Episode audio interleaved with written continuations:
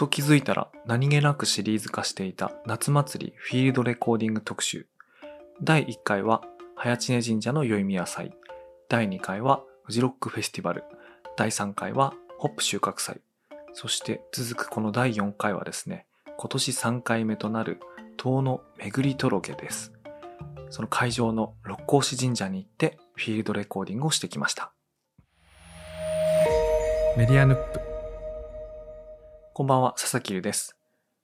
この夏はですね、フィールドレコーディングをする機材を持っていろんなイベントに出かけてその様子を撮るということをしてたんですけれども、今回お届けするのは岩手県遠野市で開催された遠野巡り届けというイベントです。これはですね、遠野の郷土芸能である獅子踊り、それとですね、ダンスミュージック。ダンスミュージックといってもね、あの EDM のような、こうアッパーな、上げ上げな感じではなくてですね、どちらかというとこうアンビエントっぽい、でも踊れるみたいな、そういうダンスミュージックなんですけども、それをこう融合させたイベントでして、え、それってどういうことって思う方多いと思うんですけども、今回はあえてですね、YouTube とか Instagram とか映像を用いずに、音と言葉でその会場の雰囲気をお届けしてみたいと思います。で、この遠野巡り届けというあのライブイベントがどういう感じかというとですね、何組かのアーティストと、あとは郷土芸能獅子踊りの団体が、まあ交互に、あるいはコラボしながら、まあ何時間だろう、4時間ぐらいかな、この交互にステージを繰り広げるというやつなんですけれども、最初はですね、板沢獅子踊りが参道と境内をこう巡って、あの登っていくとこからスタートするんですけれども、その板沢獅子踊りの出番が終わってですね、次にこう、ダンスミュージックっていうか、まあアンビエントが流れる、こう切り替わる瞬間があるんですけども、そこがね、非常にこう、私印象的でして。あの、獅子踊りはね、私東野の出身だとよく聞き慣れてるっちゃ聞き慣れてるんですけども、同じ会場でそういうダンスミュージックの音がね、ドーンって鳴るっていう体験初めてだったんで、そのこう、急に異界にやってきたなと、異世界にやってきたなって感じがすごくて、ちょっとそこで僕が興奮して、あの、レコーディングボタンを押して、いろんな人にこう、尋ね歩いてるっていう場面がありますので、ちょっとね、そこから一度お届けしたいと思います。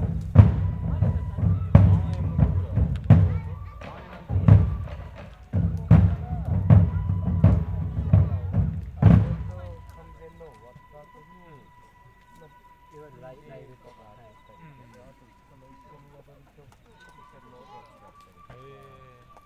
でも去年はその浦井さんは来なくなっちゃったから。そうだったんかな、うん。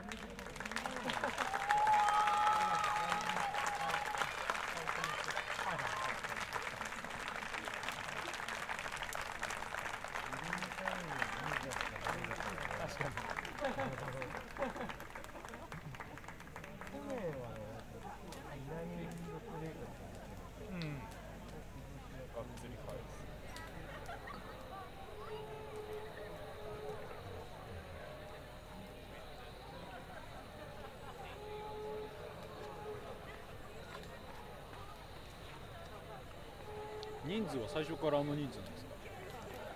今の獅子踊りの人数。あんな多いんですか？でもあれぐらい多いの。でもちょっと多いっすよね。うんちょっと多い気がします。遠野の中では多い方かもしれない、もっとちっちゃいところにうわ密だなんかうん、いいね始まってる。なんかやばいことになりやば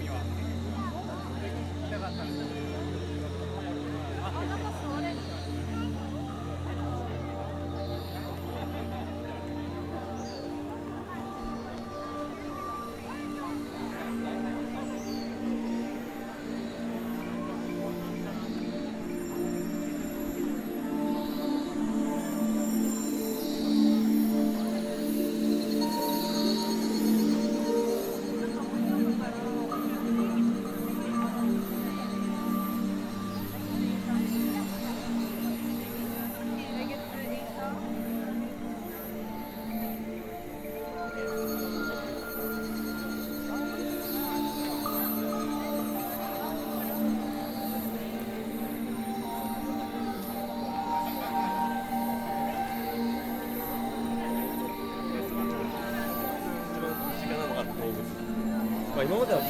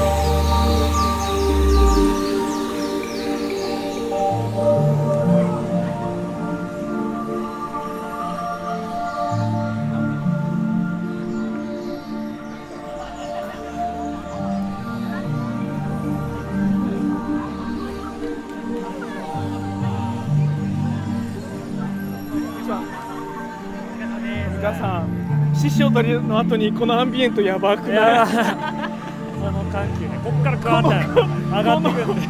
これのつなぎはつなぎが僕今年初参加なんでそうすよねビビりますねこれそこねそう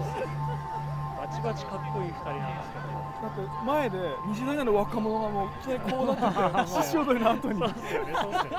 このもうミやクスチャーなやばいねやばいっすよなんつう空間だとそれが融合されてくるんですよねこれってあのダイアログウィズアニマに入ってる曲をやるってわけでもない。あその中の曲もやると思います。1年聞き込んできました。じゃあこれだってなりまやすったらわかる。やったらわかる。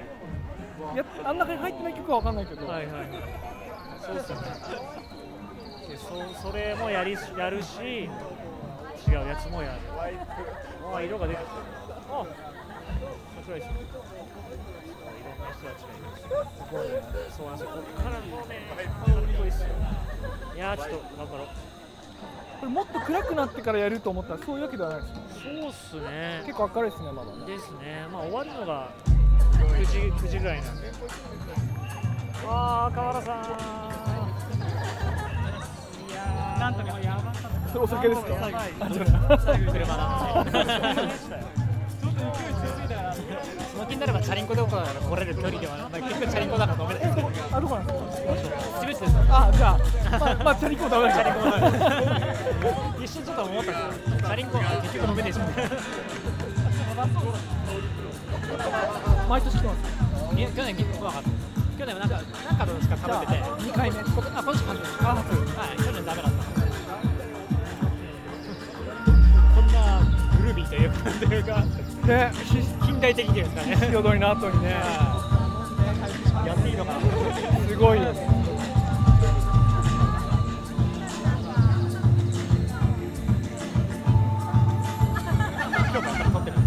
あのフィールドレコーディング獅子踊りの終わりから撮っててはこのつながりが聞いたことないな。い 西村先生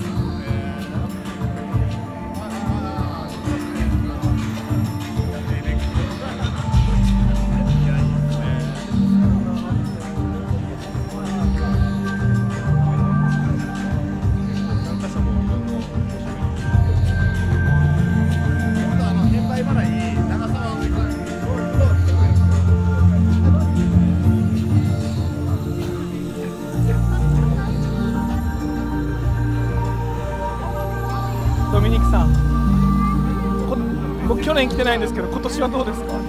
いやえ今年？今年？これからですよ。これからです。これから？これからがすごい。えー、すごい楽しみ。そう。去年去年はもうちょっと暗くなってきたところから、スモークがたかれあじゃあここから。霧が霧が降りてきみたいな、そうそうそう。えで一番最後クライマックスで多分獅子踊りと,、えっとプニーキさん混ざっていく。混ざっていくで去年コムアイさんがそれを踊ってねねね動画でね。ちらっとだけ見た、いやいやいやいや。えこれなんですかこれ？これあのフィールドレコーディングの。ああすげえ。ポッドキャストで。配信環境音を取る。あああの二人は左が吉堀川さんで右が大輔田辺さんなんですけど、うんもう去年もう前乗りしてもう1週間ぐらいえもうずっとフィールドですかリコーディングしながら。この忙しい時期に。そうそうそうそう 今年ももうそれ見越して前乗りしてやってきてる。あじゃあこういう虫とか自然の音とかはここで撮ったやつを本当に使ってやってる？んだだだと思います。ああそういうこともともと吉堀川さんフィールドレコーディング、うんめっちゃ高精細なうん音像で曲を作る人なんで、へうん、あの取れたての音で。そうそうそう。いうことやってるのか。そうそうそうすごいですね。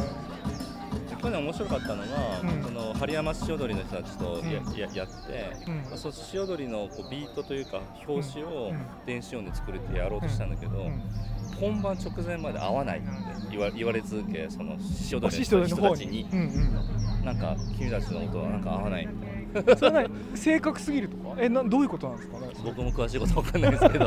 ぜひ本人たちにインタビューしてほしいんですけど。